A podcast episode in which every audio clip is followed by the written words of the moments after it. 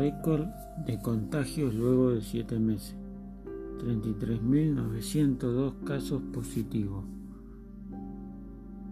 Otro día de alerta máxima por la velocidad con la que avanza el coronavirus en Argentina. Se multiplican los casos en casi todas las provincias de la Argentina.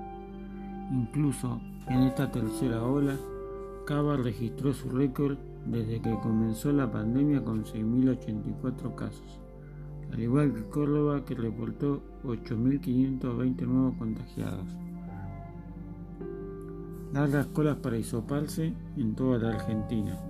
Se acaban rápido los turnos y colapsan las unidades de testeo. A raíz de esto, Cava decidió agregar más lugares para testearse.